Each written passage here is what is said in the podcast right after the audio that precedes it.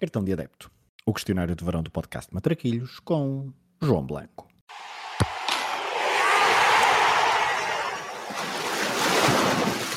Olha a bolinha com creme, sem creme com Nutella. Tem a mãe que não engorda, só larga. Olha a bolinha. Qual o jogo que gostavas de ter visto no estádio? É uma excelente primeira pergunta e vou ter de dar várias opções por escolher apenas um jogo que seria muito complicado.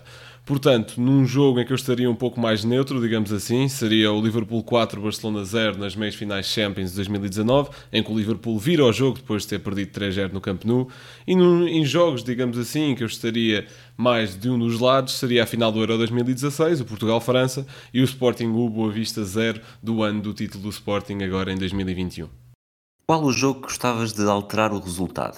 Olha, isto é uma pergunta bastante difícil, porque eu tendo a deixar que aquilo que já aconteceu sem alterar grande coisa e sem desejar alterar eh, coisas que já aconteceram, no fundo. Mas alterar era o Portugal 0, Marrocos 1 deste ano, do Mundial 2022, que foi dos jogos que mais senti o sofrimento de, de não ter conseguido vencer e se calhar por ainda ser muito novo e sentir os mundiais muito à flor da pele, digamos assim. Mas um jogo se calhar ninguém pensaria com um gajo tão novo como eu dissesse é o Alemanha 2, Países Baixos 1 da final do Mundial de 74. Porque se há uma figura que eu adoro é Johan Cruyff e ele ter terminado a carreira sem ter esse Mundial no currículo eh, custa-me olhar para a história assim, digamos assim. Qual é o golo que gostarias de ter marcado? Um golo que eu gostaria de ter marcado. A malta que ouve o Spanenka já desde o seu início e pronto, ouve o Spanenka regularmente sabe que um golo que me marcou muito e que foi no fundo o golo que me fez apaixonar por futebol foi o golo de Rames Rodrigues ao Uruguai no Mundial 2014, que até ganhou o Puscas desse ano.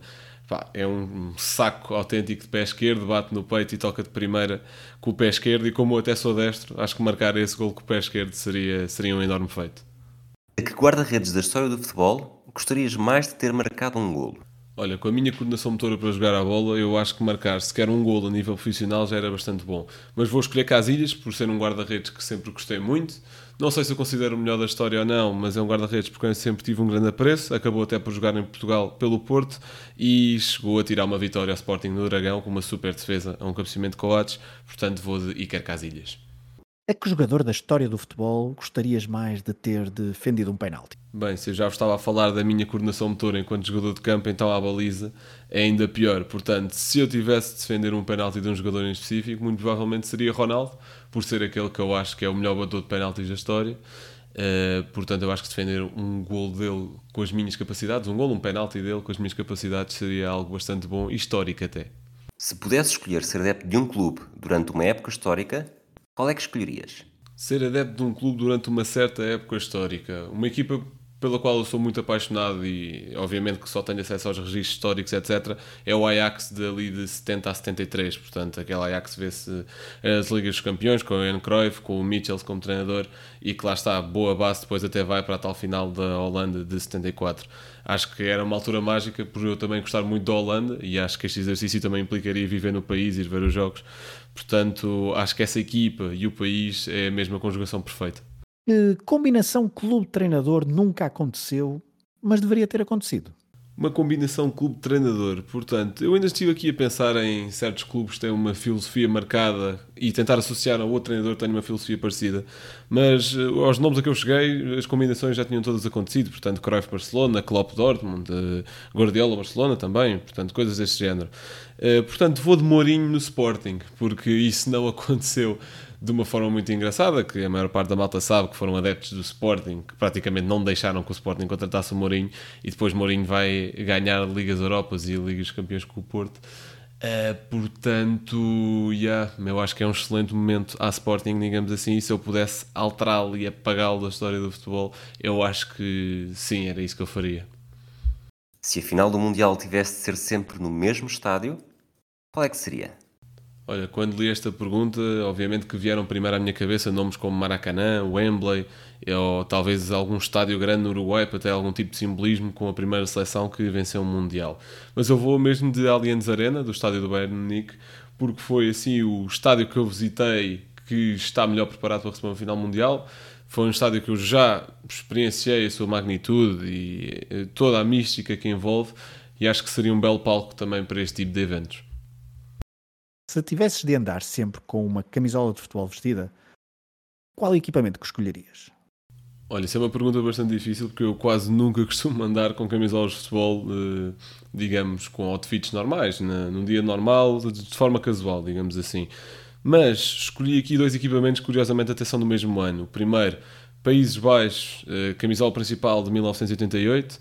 Eh, uma camisola lindíssima, laranja, um excelente padrão, mas como laranja se calhar não dá com a maior parte dos outfits, eh, vou de resposta final, Alemanha 1988 também, camisola principal, uma camisola branca, mais simples, lindíssima, com pormenores com, com as cores da Alemanha, portanto o preto, o amarelo e vermelho, e é, é um equipamento belíssimo também.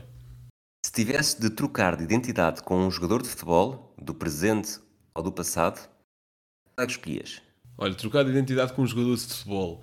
Eu, como não gostaria de estar associado a muitos escândalos, se calhar os jogadores mais mediáticos, como Ronaldo, Messi, Maradona, Cruyff, Pelé, o que seja, eh, estiveram ou estão, uh, ia para alguém que, se calhar, a maior parte do, das polémicas que teve era relacionado com o seu ego e que até se retirou há pouco tempo, que é Zlatan Ibrahimovic um jogador que eu sempre adorei. Uh, acho que uh, vamos ter de ter mais 100 anos até vermos um novo Zlatan Ibrahimovic, tanto na forma de ser como na forma de jogar.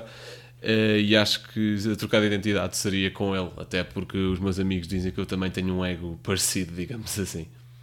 Qual o teu 5 ideal para um jogo no campo do bairro? Um 5 ideal para um jogo no campo do bairro. Não sei se, se a pergunta incluía eu jogar também com eles, se não incluir, o meu 5 é Casilhas, Sérgio Ramos, Cruyff, Messi e Ronaldo. Uh, os três da frente, no fundo, uh, muito bons a jogar em espaço curto e etc. E Messi e Cruyff também tratariam da espécie de meio campo cá num jogo de futebol de 5, não de futsal, lá está. Se eu tivesse de jogar, tirava o Ramos e assumia eu a defesa. Obviamente que era bomba bola para os três da frente para fazerem sua magia e eu tinha de aguentar os adversários. Quem é que escolhias para fazer dupla contigo numa partida de matraquilhos?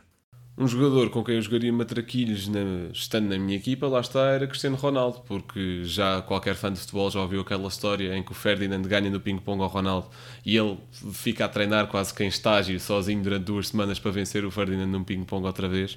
Portanto, ter esse tipo de dedicação, tanto no futebol como em outros esportes, assim também mais de casa, etc., acho que seria um elemento e um companheiro perfeito. Que música relacionada com futebol escolhes para terminar este questionário do cartão de adepto? Quanto a uma música, acho que é importantíssimo mencionar sempre o You'll Never Walk Alone, do Liverpool e do Dortmund, mas eu vou escolher Missa Lisa dos Eagles of Death Metal. E porquê? Porque apesar de não ser uma música que acho que esteja associada a nenhum clube, é uma música que eu associo muito ao futebol devido ao anúncio da Nike Winner Stays On, anúncio de 2014, por aí, Uh, que epá, é um anúncio belíssimo, dos primeiros que eu me lembro de ver sobre futebol, dos melhores também, e fez parte da minha infância e essa música também, por isso mesmo. Por último, gostaria de agradecer ao Pedro e ao Rui pelo convite para este tipo de conteúdo diferente. O Matraquilhos é um excelente podcast e todos os conteúdos do Hemisfério Desportivo também o são. E acho que o trabalho deles e da malta, do resto da malta do Hemisfério Desportivo contribui ainda mais para que se possa falar de desporto de forma saudável.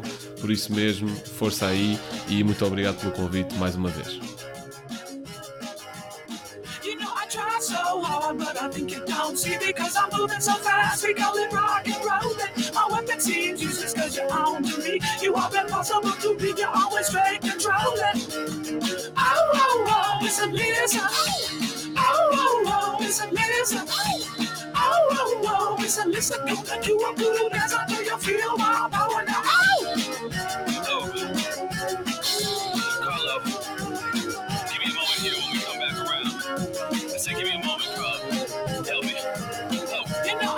so smooth, I'm always struggling with emotion. Make the little girls dance, cause I'm rock and rolling. It really doesn't matter that you're hard to cause when you give me your smile, I'm your so straight controlling. Oh, oh, oh, it's a Oh, oh, oh, it's a Oh, oh, oh, it's a Lisa